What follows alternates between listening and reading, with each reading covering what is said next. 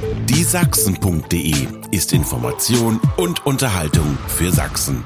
Liebe Sachsen, heute Cruise Talk Nummer 50 mit Michael Kretschmer, unserem Ministerpräsidenten. Ich freue mich sehr, dass Sie mit dabei sind und meine Einstiegsfrage ist immer, was wollten Sie als Kind werden und wie ist Ihr Weg bis zum Ministerpräsident letztlich verlaufen? Ich weiß gar nicht, was ich als Kind werden wollte. Ich glaube, ich hatte so die klassischen äh, Vorstellungen wie alle, Feuerwehrmann, Polizist. Ähm, als ich dann Schüler war, wollte ich äh, Elektroniker werden. Das habe ich auch gelernt mhm. und habe dann äh, den Beruf auch eine Weile ausgeübt und habe dann mein Abitur nachgeholt und dann Wirtschaftsingenieurwesen studiert. Wie ging es dann in die Politik rein? Ja, wir waren ja 1989 äh, der Jahrgang, der damals äh, konfirmiert worden ist. Und äh, in, aus der Gruppe sind sehr, sehr viele in die Junge Union, zu den Friedensgebeten, dann zur Jungen Union gekommen. Und dann äh, ist es so wie heute wenn junge Leute sich politisch interessieren, werden sie begierig aufgesaugt. Und äh, wir sind damals als eine kleine Gruppe auch in den Stadtrat in Görlitz gekommen. Das war so der Anfang. Okay. Jetzt ist ja Ihr Tag, wir merken es ja auch heute in, äh, in den Vorbereitungen zum Cruise Talk, relativ äh, stark äh, eingebunden und fremdbestimmt durch verschiedenste Termine. Was, wie, wie, kriegen Sie das alles unter einen Hut und gerade Ihre Familie, wie, wie funktioniert das?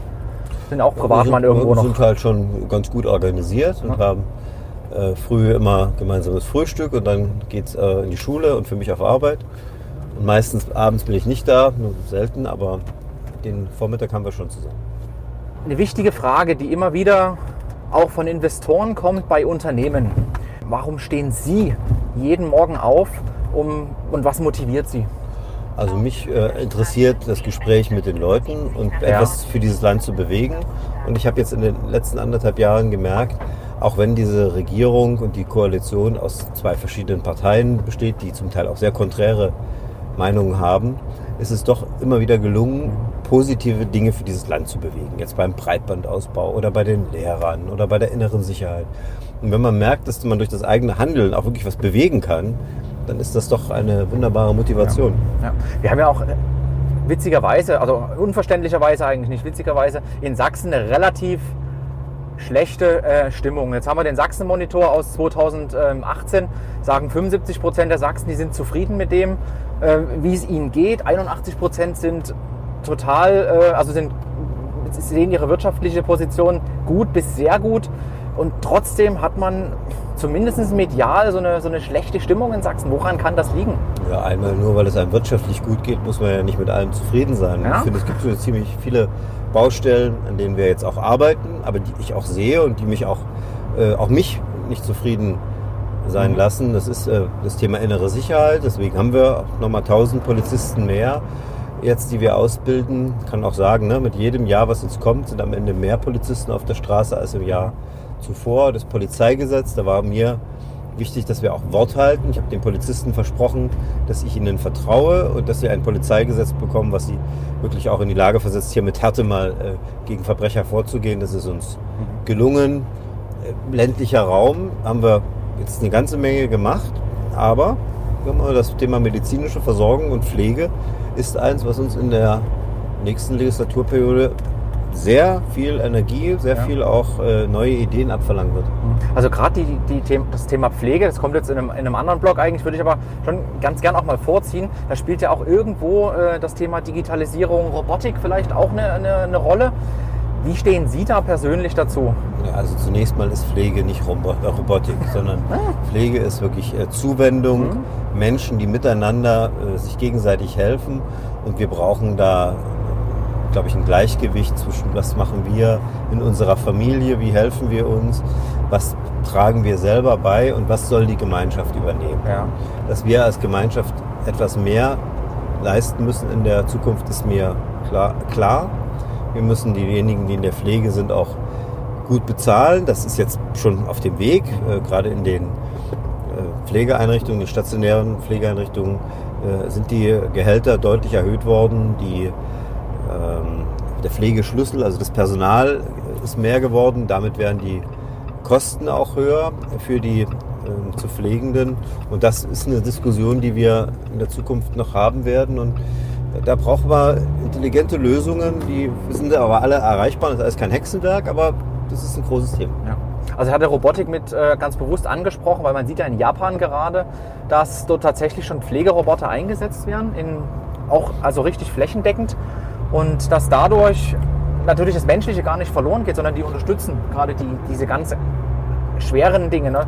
Mein, mein äh, Großvater ist auch im Pflegeheim und wenn man dort die, die Damen sieht, wie sie zum Teil wirklich diese schweren Körper dort wegtragen müssen, das ist ein unglaublich anspruchsvoller und schwerer Job.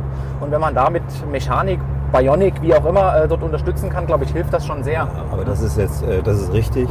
Das ist aber nicht das, was die Menschen sich äh, als Bild dann vorstellen, wenn man sagt Pflege und Robotik. Und diese Assistenzsysteme, die wir jetzt in vielen Bereichen haben. Wir waren gerade bei Volkswagen in der gläsernen Manufaktur, ja. wo die Roboter jetzt ganz andere Interaktionsmöglichkeiten haben. Das wird dann in die Pflege kommen, das wird in, in andere Bereiche kommen, selbstverständlich werden. Das ist schon richtig, klar. Ähm, Sachsen-Monitor hat man gerade schon angesprochen. Der wichtigste Punkt, der auch von den, von den Sachsen selber immer wieder kommt, ist der Punkt Bildung. Wie oder was glauben Sie, wie muss Bildung aussehen, heute aussehen, damit wir die Kinder und Schüler darauf vorbereiten, was in Zukunft auf uns zukommt? Also zunächst mal ist wichtig beim Thema Bildung, dass wir äh, schauen, wo wir stehen. Wir haben das beste Bildungssystem mit den besten Ergebnissen in ganz Deutschland und äh, müssen es organisch weiterentwickeln, aber jetzt so, dass wir nicht die Erfolgskomponenten beseitigen. Und alle Studien, die man kennt, sagen, es kommt vor allen Dingen auf die Lehrerinnen und Lehrer an. Deswegen haben wir hier auch die Ausbildung äh, erweitert. Wir haben jetzt mit der Verbeamtung die Möglichkeit auch, dass diejenigen, die ausgebildet werden in Sachsen, auch hier bei uns im Land bleiben und nicht weggehen. Das ist ganz, ganz wichtig, weil wir schon Seiteneinsteiger als etwas Positives empfinden, aber nicht als die Lösung, sondern äh, wir brauchen diese grundständig ausgebildeten Lehrerinnen ja. und Lehrer. Was macht ihr jetzt hier? Jetzt wackelt es. Jetzt wackelt es ein bisschen, ein bisschen doof. Und äh, das ähm, ist schon wichtig. Ja. So. Kurz und schmerzlos. Sie sagten dir, die ähm, Erfolgskomponenten sollen beibehalten werden. Was waren in der Vergangenheit die Volkskomponenten, Erfolgskomponenten in der Bildung? Und was kommt hinzu? Die meisten äh, Länder, die Probleme haben und zurückgefallen sind bei diesen Rankings, haben ähm, von Legislaturperiode zu Legislaturperiode Veränderungen mhm. vorgenommen. Und jede Veränderung, äh, vor allen Dingen Strukturreformen, sorgen dafür, dass das gesamte System erstmal anhält. Ja. Das möchte ich nicht. Wir wollen jetzt als nächsten Schritt die Digitalisierung. Alle Schulen werden mit WLAN, mit Technik ausgestattet. Die Bildung soll digital werden. Das braucht äh, Weiterbildung für die bestehenden Lehrer, äh, für die äh, jungen Leute natürlich die, die gleich äh, grundständige Ausbildung. Wir wollen mehr Berufsorientierung ähm, und auf der anderen Seite auch mehr politische Bildung. Mhm. Dazu werden in den nächsten Jahren die Lehrpläne wirklich überarbeitet und auch entschlackt, dass man nicht immer oben etwas drauflegt, sondern dass wir uns konzentrieren, was ist wirklich wichtig. Ja, also gerade ähm, das Thema ähm, Erwachsenenbildung ist ja auch eins, Medienkompetenz. Ähm, was wird im Bereich, Erwachsenenbildung gemacht mit Blick auch auf die äh, Digitalisierung und die, die, damit einhergehende Medienkompetenz? Ich sage so, soziale Medien, Filterblasen und und und. Gibt es da Programme? Haben wir die äh, Volkshochschulen und auch die Landeszentrale für politische Bildung, die ich finde sehr qualitativ hochwertig ja. die Sachen anbieten. Wir haben vor allen Dingen für das betriebliche Umfeld diese Weiterbildungschecks, ein echtes Erfolgsmodell im Freistaat Sachsen für Arbeitnehmer und Arbeitnehmerinnen, die äh, darauf zugreifen können, einen Antrag stellen, Förderung bekommen und äh, sich so weiterbilden können. Das ist wirklich ein tolles Modell. Ja. Also sehen Sie da noch Defizite in der, in der, äh, bei den Menschen in Sachsen oder überhaupt, dass, man, dass die Leute irgendwann mal aufhören, sich zu bilden? Nein, das, ich glaube, es ist ja sowieso äh, diese, äh, dieses Denken, dass etwas zu Ende ist oder jetzt einen Endpunkt hat, das habe ich so nie. Die Sachen entwickeln sich immer weiter und wir auch in der Politik müssen Schritt für Schritt vorangehen. Es, äh, wichtig ist, dass man sich die Prioritäten richtig sieht und auch den Weg. Und äh, wir werden sicherlich in einigen Jahren wieder über neue Phänomene sprechen. Aber da die Sachsen sehr neugierig sind und wissbegierig, habe ich auch keine Sorge, dass das auch das irgendwann mal ändern könnte. Nee, das muss, das muss unbedingt gehen. Die Leute müssen sich weiterentwickeln. Das ist auch so ein bisschen unser, unser Thema. Also wir, so geht Sächsisch, das ist die Landeskampagne. Wir versuchen privat initiiert mit die Sachsen auch immer so ein bisschen ein positives Bild zu machen. Bei uns auf der Facebook-Seite gibt es nichts Negatives über Sachsen, immer nur konstruktiv und nach vorn gerichtet. Ähm, Das ist eine ganz schöne Sache. Und ähm, für uns ist aber auch die Wirtschaft natürlich. Also Wirtschaft und Politik sind bei uns die Hauptthemen und das wäre jetzt so der nächste Block, den ich mit Ihnen äh, besprechen möchte. Zum einen gab es jetzt eine neue Statistik, dass ähm, die Sachsen, die Menschen in Sachsen im Durchschnitt rund 30.000 Euro im Jahr verdienen. Das ist eher so das letzte Drittel im Deutschlandvergleich.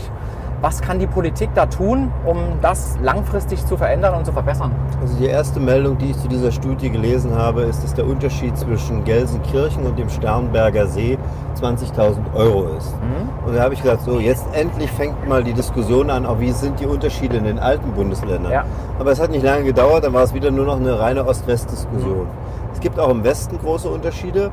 Wir hier in Sachsen haben die äh, Potenziale, dass sich die Sachen ändert. Ich glaube, in Gelsenkirchen äh, kann man diese Hoffnung nicht mehr haben, aber wir haben hier äh, die moderne Industrie, wir haben die Forschung, wir haben jetzt in Dresden erst wieder die größte Einzelinvestition in der Firmengeschichte von Bosch, über eine Milliarde Euro für eine Chipfabrik. Weitere Ansiedlungen kommen, wir haben hier jeden Tag auch Gespräche. Und deswegen, das wird, ist eine Frage der Zeit. Es geht für Schritt für Schritt. Und es ist auch richtig, wenn die Leute darauf achten, dass die Löhne anständig sind, aber ich bin da guter Dinge, dass uns das gerade in Sachsen gelingen wird. Ja. Wir sind eine Region, die vor dem Zweiten Weltkrieg zu den stärksten in Deutschland, im Deutschen Reich gehört haben und wir werden da wieder hinkommen. Das denke ich auch. Und gerade wenn man jetzt mit Blick auf den Sachsen-Monitor jetzt nochmal äh, diese 81 Prozent, die sagen, ich habe eine gute wirtschaftliche Situation, es reicht ja offensichtlich zum Leben. Aber immer wenn man vergleicht, hat man immer das Problem, Nein, man fühlt sich schlechter. nicht, es ne? reicht nicht nur zum Leben, sondern wir haben äh, viele junge Leute, die aus den alten Bundesländern jetzt wieder zurückkommen, weil sie sagen, hier habe ich meine Familie, hier kann ich mir ein Grundstück noch leisten, kann ich noch ein Eigenheim bauen. Viele, viele Vorteile. Und äh, mit den Löhnen, das merkt man ja auch, wie die steigen. Das ist jetzt, wir sind am- Beginn einer Entwicklung und wenn es auch in Europa wirtschaftlich weiter aufwärts geht, äh, wird man das in Sachsen sehr schnell spüren. Sachsen ist ja ein Autoland. Und ähm, hatten, gestern waren Sie also gerade schon Was erwähnt. ist das hier eigentlich für ein Auto? Das ist ein, das ist ein Jeep, Ja. US US-Fahrzeug. Diesel, Benziner. das ist ein Diesel und noch nicht mal ein Hybrid. Die kommen nächstes Jahr mit einem. Ich bin ein großer Freund des Diesel Ja. und äh, finde das sehr in Ordnung, dass wir Diesel fahren. Ja, das andere normale Auto, mit dem ich normalerweise fahre, ist ein Sechszylinder Benziner noch. Der, der braucht ein bisschen mehr und deswegen, ich bin umgestiegen auf den jetzt. Das ist jetzt kein deutsches Auto, aber ich muss sagen, der deutsche. Diesel äh, gehört zu den weit, am weitesten entwickelsten Technologien. Ja. Es ist ein CO2-armes Fahrzeug und deswegen hat er auch äh, Zukunft, auch wenn wir gleichzeitig natürlich auf die Elektromobilität setzen, weil äh, das eine, eine Branche ist, die jetzt äh, entwickelt, die wird mehr. Wir sehen ja, Norwegen reißt uns die Autos aus den. Händen. Wir haben viele Ansiedlungen derzeit rings um das Thema Elektromobilität. Aber was mich stört, ist derzeit, dass das so gegeneinander gestellt Mhm. wird. Wir, für mich ist das eine, eine Weiterentwicklung. Hier kommen neue Dinge dazu. Und das sollten wir zum Vorteil für unser Land machen. Ich denke auch, dass das, also gerade die Diskussion, die geführt wird über CO2-Steuer und, und viel, viel Polemik drin, finde ich. Sie haben ja ein Statement äh, gegeben, CO2-Steuer ohne Sie. Na, CO2-Steuer ist deswegen ähm, falsch. Das muss man, kann man ja auch nochmal erklären. Ja. Weil wir haben einen, wir leben in der Europäischen Union. Und das, der Wert dieser Europäischen Union ist, dass nicht jeder seins macht, sondern dass wir uns einen einheitlichen Rahmen geben. Das führt dann dazu, dass wir untereinander auch nicht uns diskriminieren. Weder die Verbraucher noch die Unternehmen. Und deswegen muss man einen europäischen Weg gehen. Der europäische Weg ist des, äh, der Zertifikatehandel für Kohlendioxid. Das äh, betrifft alle und äh, damit auch alle gleich. Und damit äh, ist der Rahmen vorgegeben. Und wir werden jetzt nicht anfangen in, Euro, in Deutschland mit einer CO2-Steuer die deutschen Verbraucher zu benachteiligen. Das ist ja absurd. Es ist immer ganz oft diskutiert, dass in, in Ostdeutschland die großen Konzernzentralen äh, einfach fehlen. Manche sagen, schafft irgendwelche Anreize, damit die Konzernzentralen umziehen. Das halte ich persönlich für utopisch. Wäre es nicht besser, durch eine gute und intelligente Förderpolitik Unternehmen hier zu entwickeln, die einfach Zukunftstechnologien groß machen und dann vielleicht Ich finde, das sind alles Diskussionen, die man führen kann. 30 Jahre nach der deutschen Einheit äh, haben wir sie alle schon mehrmals geführt und kennen auch die Ergebnisse. Und äh, ich würde uns raten, und das ist auch mein Antritt, äh, jetzt mal über die Dinge zu sprechen, die wir selber in der Hand haben. Was wir in der Hand haben, ist mit den Unternehmen, die da sind, äh, darum zu arbeiten, dass sie größer werden, dass sie stärker werden, dass sie im äh, Export erfolgreicher werden, dass die Forschungslandschaft, die wir haben, noch stärker von den heimischen Unternehmen genutzt wird, dass neue Unternehmen dazukommen. Und dann wird das eine organische Entwicklung sein. Es gibt äh, Firmen, die haben sich wunderbar entwickelt in den letzten Jahren. Äh, die werden auch irgendwann äh, an der Börse sein, die werden dann hier große Headquarter haben. Aber jetzt immer nur zu gucken, woanders was ist, lass uns unseren eigenen Weg gehen. Das denke ich auch. Und da ist, äh, sagen mal, das Thema Elektromobilität ist so ein Bereich. Wir haben das Leitwerk des Volkswagen-Konzerns in Mosel. Wir haben die gläserne Manufaktur äh, mit auch dem autonomen Fahren. Wir müssen in den Bereichen da vorn sein, wo die anderen noch nicht sind. Also bewusst die Zukunftsfelder finden. Beim Thema Digitalisierung, beim Thema Biotechnologie ganz vorn dabei sein.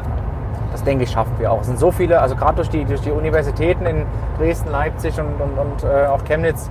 Die ja, Chemnitz ist ja Zulieferhochburg Genau. und es ist halt, hier, hier passiert extrem viel und ich finde auch, wir sollten viel mehr auf das Positive achten und, und dort wirklich vorangehen und Mhm. drücken, dass das geht und einfach nicht immer so, ja, so früher war alles besser. Diese Diskussionen, die sind so traurig. Wir müssen nach vorn gucken und es gibt viele, viele tolle Sachen. 5G ist in Dresden entwickelt. Kommen wir gleich Genau. noch machen. Mit Kohleausstieg äh, wird das äh, von Ihnen auch in Verbindung gebracht, den Plan bis 2038 da komplett rauszugehen.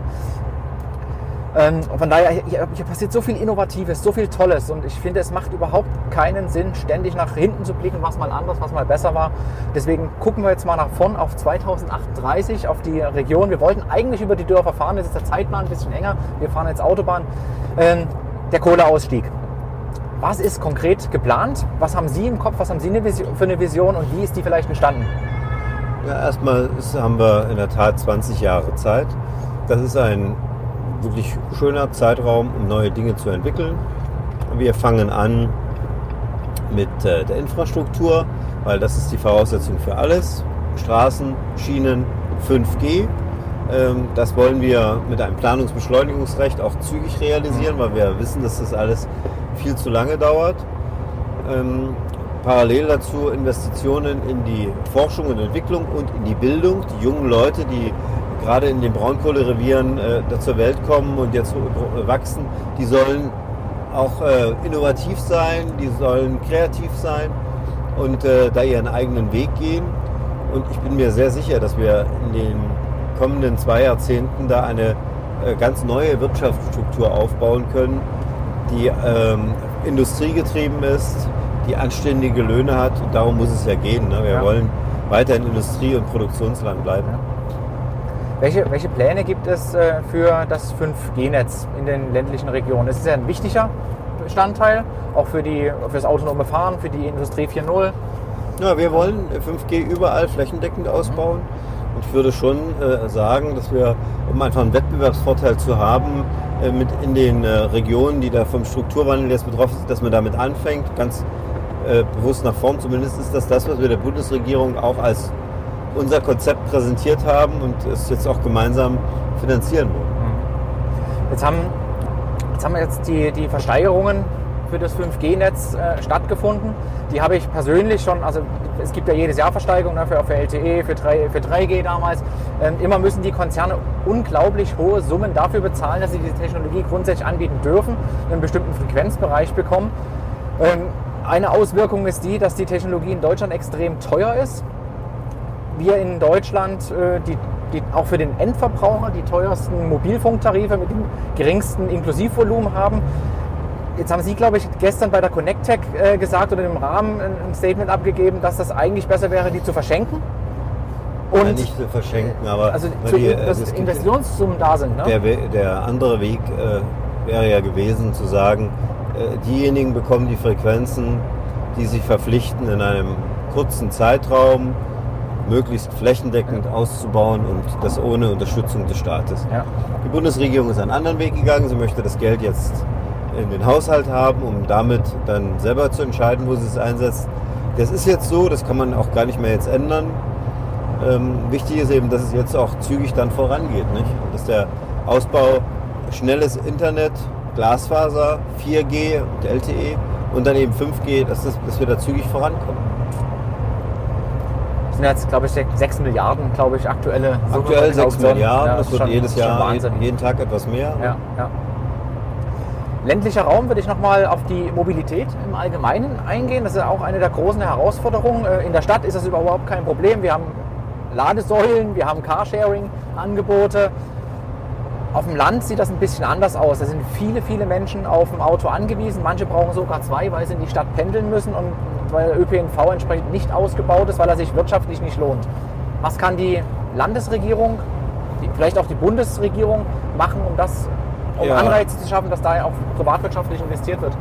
Also wir machen mehr an äh, ähm, öffentlichen Personennahverkehr. 75 Millionen Euro jetzt noch einmal zusätzlich für neue äh, Buslinien, die von früh 6 Uhr bis abends 18, 20 Uhr im Stundentakt bzw. Zwei-Stundentakt fahren. Eine gute Vernetzung der Mittelzentren äh, mit dem ähm, Schienenpersonennahverkehr organisieren. Das ist sicherlich jetzt auch nur ein Schritt, es müssen weitere folgen. Wir, unser Ziel ist schon, den öffentlichen Personennahverkehr im ländlichen Raum auszubauen, auch die Vernetzung mit den Metropolen zu verbessern. Das wird Schritt, muss Schritt für Schritt erfolgen. Ähm, aber es ist richtig, die äh, Leute wollen sich nicht vorschreiben lassen, äh, mit was sie fahren und wie sie fahren. Sie sollen die Freiheit haben. Und ich bin äh, gegen Diskriminierung, bin sehr für den Bau von Fahrradwegen beispielsweise. Aber ich wäre jetzt dagegen, wenn äh, jemand kommen würde und sagen, ich will jetzt Autofahrer diskriminieren, es soll nur noch ein anderes Mobilitätskonzept geben. Das geht so mit mir nicht. Ja. Es funktioniert auch einfach nicht. Wenn ich den Leuten sage, du hast das so zu machen, dann bam, Widerstand. Druck erzeugt Gegendruck. Und das darf halt ganz, ganz, äh, das darf Mhm. einfach nicht passieren. Die Leute müssen wirklich einen Vorteil sehen Ja. und dann funktioniert das auch. Jetzt würde ich gerne ein bisschen internationaler werden. Ähm, natürlich immer noch im Bereich Wirtschaft. China ist äh, in den letzten Jahren schon sehr, sehr stark gewachsen, hat eine extrem florierende Wirtschaft, aber auch ein komplett anderes politisches System. Die bauen Infrastruktur auf mit der neuen Seidenstraße. Was kann Sachsen von den Chinesen lernen? Naja, das Konzept der Ja. Seidenstraße ist äh, ein bisschen mehr als nur Infrastruktur, sondern es sind äh, Vernetzungen, es sind Abhängigkeiten, die da entstehen, Wertschöpfungs Wertschöpfungsketten. Man muss das sehr genau betrachten. Und ich, wir sind unmittelbar vor der Europawahl. Ich will da auch nochmal sagen, äh, diese Europäische Union ist unsere Zukunft. Und es hat lange gedauert, dieses Haus zu bauen. Es hat äh, viel Mühe gemacht, äh, es hat auch Schmerzen bereitet und wir haben jetzt viel mehr an, an Gemeinsamkeit, an Zusammenhalt, auch an Sicherheit, als wir es davor je gehabt haben. Das gilt eben auch im Hinblick auf China. Dieser, dieses Land wird so mächtig werden, so stark werden, äh, dass äh, wir auch als Deutsche alleine äh, da keine starke Position mehr haben. Deswegen die Europäische Union, wir müssen zusammenbleiben. 500 Millionen Menschen, die sind schon ein guter äh, Punkt, um auch eigene Interessen durchzusetzen und das, darauf kommt es an. Ähm, wir haben Vorteile gegenüber China, das ist unser Rechtssystem, das ist die Kreativität, das ist auch die Leistungsbereitschaft. Aber wir dürfen nie aufhören, diese großen auch Vorteile Deutschlands ähm, weiter zu behalten. Und deswegen eine Verteuerung beispielsweise der Energie oder ein weiterer Rückgang der Lebensarbeitszeit, das wird so nicht funktionieren. Jetzt ist so, China hat ja ähm, einen, einen Plan bis 2048 oder 49 aufgelegt, da wirklich Industrienation Nummer eins zu werden. Die haben uns auch in der, in der Bildung im, ja, schon in gewisser Weise überholt. Früher wurde ja gesagt, ja, ist nur Werkbank, alles nur auswendig lernen. Mittlerweile entstehen dort wunderbare Konzepte. Die sind in der Elektromobilität viel, viel weiter. Sind die, sind die schneller in dem, was sie tun und wie sie es tun? Also sie sind nicht überall weiter. Und ich würde mal sagen, unser Bildungssystem ist nach wie vor das Bessere und auch das Erfolgreiche, äh, weil eben doch hier mehr Kreativität und auch Persönlichkeit gebildet wird. Und das sollten wir uns erhalten. Aber äh, sie äh, sind hungrig nach Entwicklung, nach Wohlstand. Sie wollen dahin, was äh, die Lebensqualität angeht, äh, wo wir als Europäer sind. Und deswegen müssen wir uns anstrengen. Wir können nur um ein so Vielfaches äh, besser leben oder teurer sein, äh, wie wir auch besser sind. Ja. Und das, äh, das dürfen wir nie vergessen. Fehlt uns der Hunger ein bisschen? Sind wir satt? Ja, zumindest haben andere mehr Hunger. Müssen wir ein bisschen hungriger werden, Ja, damit es nach, nach vorn geht? Naja, ich finde schon, dass es immer am Ende nicht, es geht um die Einsicht, dass wir leistungsbereit sein müssen Mhm. und dass wir ähm, eben nicht zum Beispiel das Arbeitsvolumen weiter reduzieren oder die Kosten, die für Produktion in Deutschland äh, entstehen, dass die weiter erhöht werden müssen. Das Ja. ist ein, eine Sache, die, auf die man sehr genau achten muss. Das ist ja, also Sie haben gerade gesagt, Einsicht. Das ist ja immer so ein Thema. Also ich kenne das von meinen Kindern. Die sind, sind beide acht. Sie haben, glaube ich, auch zwei, zwei Kinder. Ne? Und äh, ein Kind ist ja. Hören wollen die nicht. Die wollen erleben. Die wollen sich selber am Kamin äh, die Hand verbrennen und dann haben sie Einsicht. Dann wissen sie auch, was heiß ist. Ja, also das ist ich, ich glaube, dass das extrem schwer ist in der, in der Bevölkerung, Einsicht äh, herbeizuführen. Ich glaube nicht, weil die Mehrheit der Menschen ist sehr vernünftig, sehr bodenständig und äh, es gibt einen großen Unterschied zwischen der öffentlichen und der veröffentlichten Meinung. Ich Ja. erlebe äh, die Deutschen als sehr erzverwachsen, ruhig, rational. Ich glaube, diese, diese typischen deutschen äh, äh, Werte und Tugenden, die uns manchmal ein bisschen auch langweilig erscheinen lassen im, ähm, in der Betrachtung von außen, äh, die gibt es nach wie vor und die Ja. sind auch gut, wenn wir sie pflegen. Ja, das auf jeden Fall. Also diese, diese Leistungswille, auch die Genauigkeit, das, das hat uns sehr geholfen und wird uns auch in Zukunft helfen, ähm, die, die Dinge voranzutreiben. Ich hatte gleich einen kleinen Schwenk nochmal zurück ähm, auf die Bildung, auf das Bildungssystem. Ähm, der, der Harald Lech, der CDF-Top-Wissenschaftler, der hatte irgendwann mal gesagt, das ist schon eine ganze Weile her, dass die Punkte, die im Bildungssystem wichtig sind, sind Sport, sind ähm, Kunst, sind Musik, um, um einfach kreativer arbeiten zu können. Sie hatten gesagt, wir sind noch kreativ und das geht auch in diese Richtung. Ähm, die, die, die Frage, die jetzt daraus resultiert ist, warte mal kurz abbiegen hier, die, das Wissen, was wir heute verfügbar haben in der Welt, auch in Deutschland, immer und überall, müssen unsere Kinder noch auswendig lernen oder müssen sie vielmehr eine Kompetenz erlangen, um das Wissen, was da ist, richtig einzuordnen? Also so einfach, dass man es auf diese drei oder vier Punkte bringt, äh, ist es glaube ich nicht. Ähm, es geht um Persönlichkeitsbildung, es geht um ähm, anwendungsbereites äh, Wissen und die Möglichkeit, daraus auch Schlüsse zu ziehen. Und äh, wenn es ein Bildungssystem gibt, was eben nicht auswendig lernen ist, dann ist es das Deutsche. Wobei man sagen kann, Deutschland hat überhaupt kein einheitliches Bildungssystem. Es sind die Länder sind sehr verschieden, aber das ist, denke ich, etwas, was für alle gilt und das ist auch gut so. Deswegen sind wir an, an vielen Stellen eben doch im Vorteil gegenüber anderen Regionen der Welt, wo es doch sehr ums Auswendiglernen geht. Hat das, jetzt haben Sie gerade den Föderalismus schon so ein bisschen äh, angeteasert, gibt es, äh, hat, ist der Föderalismus heute noch zeitgemäß mit Blick auf Europa, dass wir dann immer noch dieses, diese, dieses Kleinteilige haben, was uns, glaube ich, manchmal auch ein bisschen verlangsamt? Ja, oder eben die Möglichkeit gibt, so selber zu handeln. Ich meine, wir äh, lassen uns jetzt hier nicht von Nordrhein-Westfalen oder anderen Ländern sagen, was wir zu tun haben, sondern wir machen es einfach. Äh, wir können dann eben auch entscheiden, wenn wir äh, Prioritäten setzen und dann bewusst da reingehen. Jetzt eben die Digitalisierung beispielsweise der äh, ländlichen Region, das haben wir hier in Sachsen entschieden, wir ziehen das jetzt durch. Wir haben unser Polizeigesetz gemacht, was wesentlich stringenter und härter ist als in anderen Ländern. Ähm, klar, das äh, sorgt natürlich dann auch, wenn man Fehler macht, dass man dann auch unmittelbar dafür in, verantwortlich ist, aber das ist auch gut so. Jetzt wieder Sprung zurück zu den Chinesen. Ich muss mich ab und zu mal hier an der, an der Liste orientieren und wenn das Lenkrad im Weg ist. Ähm, das, die Chinesen testen ja gerade, sind in der Digitalisierung sind ja schon so äh, ziemlich weit und auch das Gesamtsystem, das staatliche System, was die aufgebaut haben, ist ja eher auf Kontrolle aus und die haben jetzt diese Social Credits eingeführt. Noch nicht überall, ist auch ein Testballon. Ja. Was halten Sie von diesem System? Ich halte es für extrem gefährlich. Und da äh, ist es in der Tat so, dass man wieder lernt, Datenschutz äh, ist ähm, doch ein, ein ganz wichtiger Wert. Wir haben in Deutschland, glaube ich, nicht das richtige Maß derzeit. Aber ähm, so wie das dann in China praktiziert wird, so, so darf man das nicht machen. Das ist ja der Weg, den sieht man ja richtig in Richtung George Orwell. Äh, Das Ja. kann nicht gut sein. Ja, ja. Haben wir zu viel Datenschutz oder zu wenig? Weiß ich jetzt. Wir haben ein, ähm, ein Prinzip, was äh, erstens heißt Datenvermeidung und zwar äh, zweitens Abgrenzung äh, des Bürgers gegenüber dem Staat.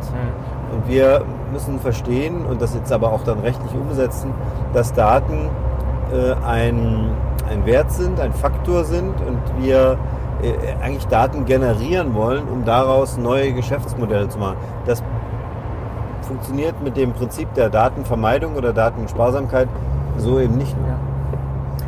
Da sind wir ja bei den, also auch in den USA, weil die uns ja wirtschaftlich jetzt äh, vom System näher stehen. Ja, Die ganzen großen Erfindungen, großen Plattformen kommen ja aus dem Silicon Valley. Auch weil natürlich der Datenschutz dort ein bisschen laxer gehandhabt wird. Ähm, Ist das wirklich für uns ein Nachteil? Mit, Blick auf die USA.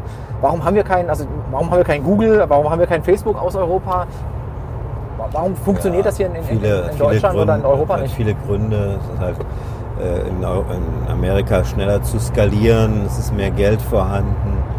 Ähm, wir haben andere Vorteile. Das Entscheidende ist eben, dass wir bereit sein müssen, miteinander dann auch äh, diese Wege zu gehen und diese Entwicklungen auch äh, möglich zu machen. Und, äh, da würde ich schon sagen, müssen wir aufpassen, dass wir nicht ins Hintertreffen kommen.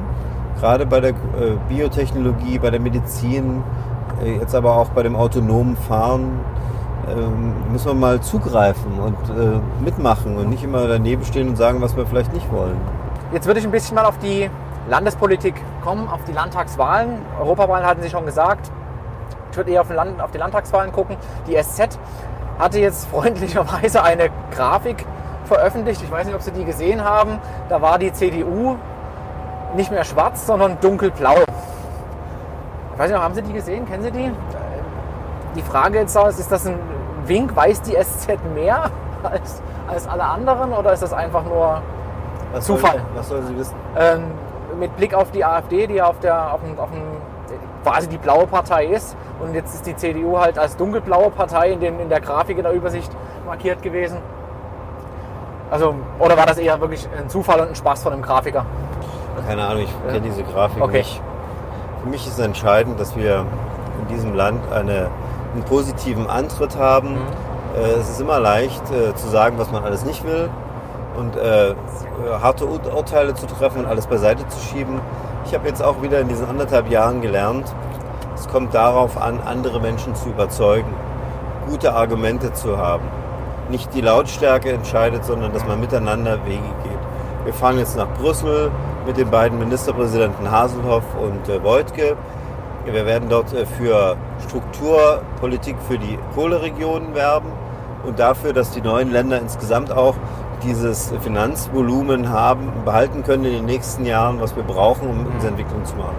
Und damit, ich werde dort nur erfolgreich sein, wenn wir positiv auftreten, gemeinsam und wenn wir die Leute da auch mitnehmen. Und das, darum geht es. Und davon hängt alles ab. Und so ist es gegenüber der Bundesregierung und dem Bundestag. Äh, kann immer alles beiseite schieben und dumm halten, aber da ändert sich nichts. Wenn man was ändern will, braucht man kluge Ideen und dann Verbündete, sie umzusetzen. Das fehlt eben ganz häufig, wirklich kluge Ideen nach vorn und wirklich eine Vision zu geben und nicht immer nur zu schimpfen. Nein, Das ich weiß nicht, ob das viel fehlt. Ich, meine, ich treffe jeden Tag Menschen, die das machen. Wir Ja. waren jetzt gerade in Nossen. Es war beeindruckend, was die man da gemeinsam auf die Reihe gebracht hat. Und die, diese Menschen stärken, an deren Seite zu stehen, das ist meine Aufgabe und das macht mir sehr viel Freude. Das ist auch das Warum letztlich, ne? Mhm. So ein bisschen. Also mit den Ideen meine ich nur, also dass man jetzt von bestimmten Parteien eben nur dieses Gemecker bekommt und äh, keine Ideen nach vorne ist, dass ja wirtschaftlich, dass aus, aus, der, aus dem Bildungssystem heraus, aus den Universitäten entstehen unglaublich tolle Ideen. 5G hatten wir ja schon gesagt und die Leute wollen. Es ist nur eben leider Gottes nicht nach außen sichtbar, aber dafür gibt es ja so Kampagnen wie So geht sächsisch, damit das eben äh, ein bisschen mehr nach vorn geht. Thema Wölfe ist ja auch gerade in, in, der, in der Lausitzer Region eines, was auch sehr, sehr, sehr stark polarisiert, auch auf unserer Seite immer wieder. Sobald irgendwas mit Wolf ist, ähm, die, geht die Interaktion richtig durch die Decke. Wie ist Ihre Meinung dazu? Scha- Schafe eher schützen oder Wölfe abschießen? Ja, der Wolf ist ein äh, sehr schützenswürdiges Tier, das ist überhaupt keine Frage, aber es muss alles in einem vernünftigen Maß passieren. Und wir haben hier die Situation, dass Schäfer, aber auch Privatpersonen schon sehr in Mitleidenschaft gezogen werden und sehr auch in, ihrer, in ihrem äh, Tun da eingeschränkt sind. Ja. Ich glaube, dass die jetzige Art des Umgangs nicht mehr mehrheitsfähig in der Gesellschaft ist. Deswegen rate ich sehr äh, dazu der Bundesregierung, dass sie jetzt endlich äh, dem sächsischen Vorschlag folgt, dass wir eine Regelung bekommen, wie sie im Baltikum, wie sie in Finnland, in Schweden derzeit auch ist, dass die Tiere vergrämt werden können, dass sie äh, lernen, äh, sie dürfen den Menschen und den Besiedlungen nicht äh, nahe kommen. Und dann werden wir auch ähm, ein vernünftiges Miteinander bekommen. Das ist derzeit nicht der Fall. Gibt es, gibt es Unterstützung, also finanzieller Art für, für Schäfer? Und, Ja, natürlich. Äh, wir entschädigen äh, die Schäfer. Wir versuchen das auch so unkompliziert äh, wie irgendwie möglich zu machen. Aber äh, das sind Leute, die, äh, die lieben diese Tiere, die haben die gezüchtet. Äh, und zwar nicht deswegen, damit da mal ein Wolf kommt und die reißt und sie eine Entschädigung bekommen, sondern dass sie Wolle machen können, dass sie diese Tiere äh, ähm, weiter züchten können, dass sie sie vermehren können, dass sie sie verkaufen können. Und das ist etwas, was unglaublich belastend ist für diese Leute. zeigt das so ein bisschen auch, also man hat es A in der Digitalisierung und B vielleicht auch in, diesem, in dieser Entwicklung, dass da der, der Gesetzgeber ganz häufig nicht ganz so schnell reagieren Ja, kann. die? Bereitschaft, äh, gerade bei, den, bei der Grünen Partei, äh, hier zu vernünftigen Regelungen zu kommen und nicht ewig zuzuwarten, sondern die Politik beginnt mit dem Betrachten der Wirklichkeit. Zu sehen, was ist, darauf zu reagieren und nicht erst die Situation eskalieren zu lassen. Das würde mich schon sehr wünschen. Ja. durch. Ich habe noch ein paar User-Fragen bekommen. Mhm. Die liegen jetzt aber auf der Rücksitzbank. Ich muss die da, muss mal, kommen Sie da ran? Ja, Das ist der, der Block 6, das sind sieben Fragen. Die, der Block zusammen- 6 User-Fragen. Also, was für Genau. User?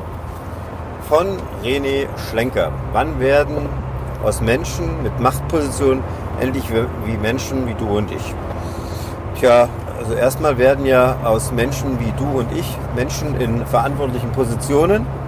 Und äh, wenn man etwas bewegen will und gestalten will, äh, braucht man auch äh, die Macht dazu.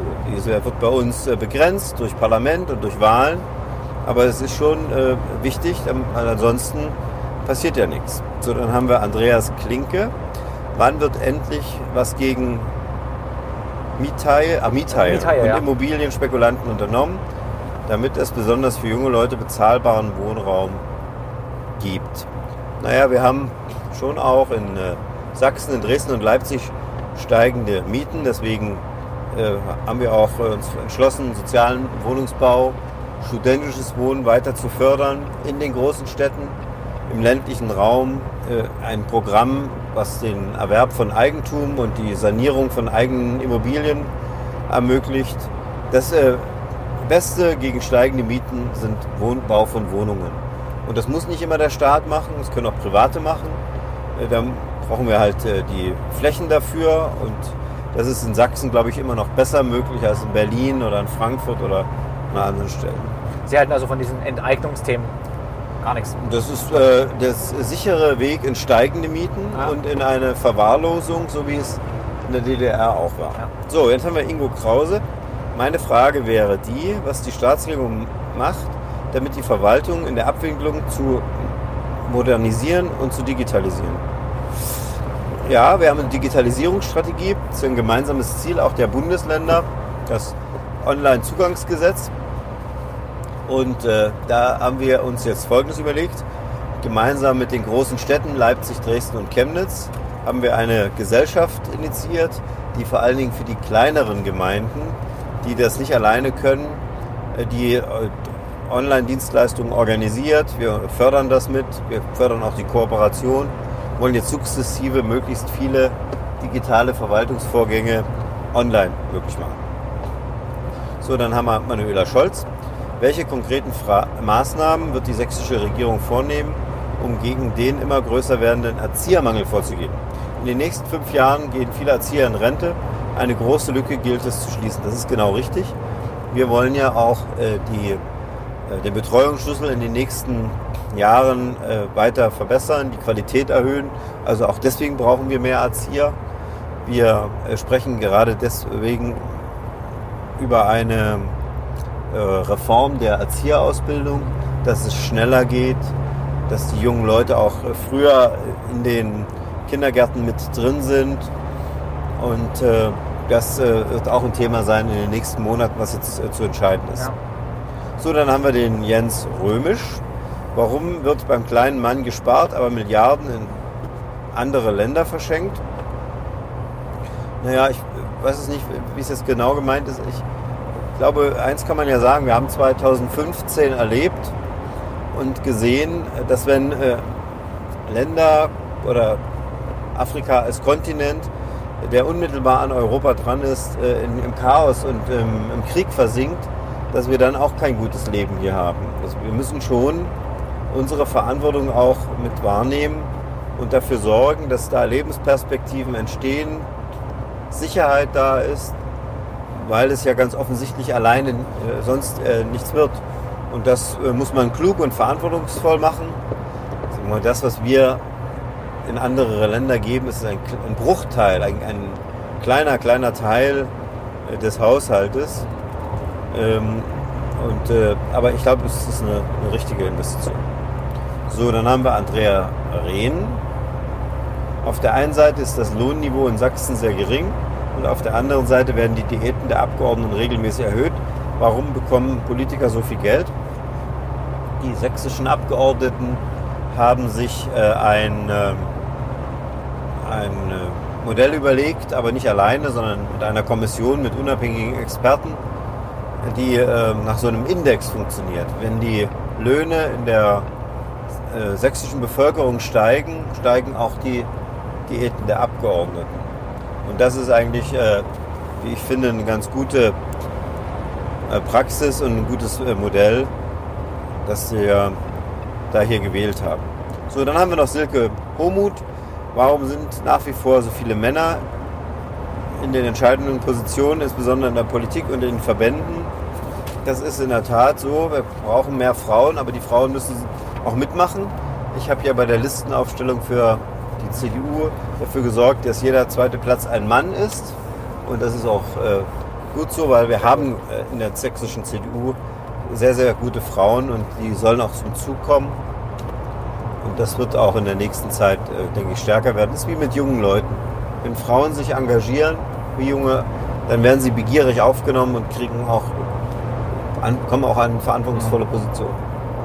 An dem Punkt würde ich vielleicht ganz noch eine Zwischenfrage stellen. Diese, diese, also es ist ja das ganze Thema Feminismus, Frauen, also da ist ja relativ viel Druck jetzt auch drauf. Ich persönlich, meine Meinung ist, dass das äh, ein bisschen zu viel ist. Nicht um die Frauen da nicht. Das, ja, mir geht es um Menschen und um, um Die meisten, die meisten Männer Ja. sehen das so. Ja, und- die Frauen haben da äh, naturgemäß eine andere. Das, das glaube ich, aber ich, ich fände es total gut, dass mehr Frauen da reinkommen, also in den, in den entscheidenden Positionen, weil ich auch glaube, dass wir wirtschaftlich und gesellschaftlich im Moment an einer Position sind oder an einer Stelle sind, wo die Kompetenzen der Frauen, die Empathie viel besser angebracht sind als Ich, das, äh, das Alpha-Getiere, sage ich jetzt mal aus, so, aus der Männerwelt. Ich muss Folgendes sagen, wir sind im Freistaat Sachsen viel, viel weiter als äh, der Rest Deutschlands. Hier arbeiten mehr Frauen, hier machen mehr äh, Männer Vätermonate. Es gibt hier viel mehr an selbstverständlichen Gemeinsamkeiten. Das ist bei mir zu Hause, Ja. bei Ihnen nicht anders sein. Wir müssen diesen Weg einfach weitergehen, Genau. Frauen eine Chance geben, sie automatisch damit einzubeziehen und äh, dann äh, wird das auch werden. Jeder Mensch die gleiche Chance, egal wie das Geschlecht ist. So ist das. das. Das fände ich halt, das fände ich total schön. Ja, Herr Kretschmer, ich, haben Sie noch Fragen an mich? Ich freue mich, dass wir hier so eine nette Fahrt miteinander haben. In diesem Auto, sehr etwas höher Ja. sitzen, guter Blick über die Landschaft. Die ja in Sachsen gigantisch ist. Also ich finde Ja. das total schön. Jetzt sind wir hier schon in der Oberlausitz. ne? Ja. Ach gut. Wie sieht es Richtung, Richtung Wahl aus? Gibt es einen Plan B für Sie eigentlich, falls das anders wird als gehofft? Ja, was heißt anders wird? Wir, wir haben eine Wahl und die Menschen in diesem Land entscheiden. Ich würde mir sehr wünschen, dass wir klare äh, Mehrheitsverhältnisse haben, weil das immer am Ende auch dafür sorgt, dass man weiß, wer ist hier wofür verantwortlich und dass man sich nicht sagt, naja, vier Parteien bilden hier eine Regierung und das war der und das war der, schon bei zweien, aber relativ einfach noch zu sagen, wer da die Verantwortung hat, wer für welchen Inhalt steht. Und äh, dafür arbeite ich, weil ich glaube, dass es Sachsen auch wert ist, dass wir sehr viele Dinge jetzt noch haben. Ich habe viele Ideen für die Zukunft, würde sie gerne realisieren. Gibt es eine Wunschkoalition? Wollen Sie sich dazwischen äußern? Ich glaube, dass wir jetzt in den, in den vergangenen äh, fünf Jahren, aber vor allen Dingen jetzt in der Zeit, wo ich da war, das kann ich ja besser beurteilen, viele wirklich sinnvolle, wichtige Dinge, Zukunftsentscheidungen getroffen haben und auch gezeigt haben, dass wir die Kraft haben, Dinge durchzusetzen, zu korrigieren, aber eben auch wirklich Zukunftsentscheidungen zu treffen. Das würde ich gerne weitermachen. Das, was man, also das Korrigieren, das finde ich halt auch äh, bemerkenswert, was da jetzt gerade passiert. Es ist ja relativ viel Druck aufgebaut worden aus, äh, aus bestimmten Ecken, aber da zu sagen, jetzt zack, da sind Fehler gemacht worden und aus den Fehlern haben wir gelernt und jetzt werden die Fehler korrigiert. Das macht eigentlich ja auch äh, vernünftige Führung auch aus. Also es geht ja nicht immer nur darum, du, du, du, sondern zu sagen, hier, hier haben wir einen Fehler gemacht. Jetzt Fähigkeiten auch zu lernen Genau. und auch äh, mal neue Aspekte einzubeziehen. Ne? Ja.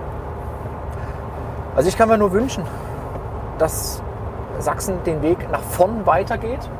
Das ist mein persönlicher Wunsch, weil es geht immer weiter. Es hat sich in der Entwicklung, glaube ich, noch nie irgendwas wirklich zurückentwickelt. Also mir fällt zumindest nichts ein, vielleicht wissen Sie da was, aber es geht immer nach vorn. Jede Herausforderung, die wir im, in letzter Zeit äh, oder in den letzten Jahrhunderten immer hatten, wurden durch Innovation irgendwie gemeistert.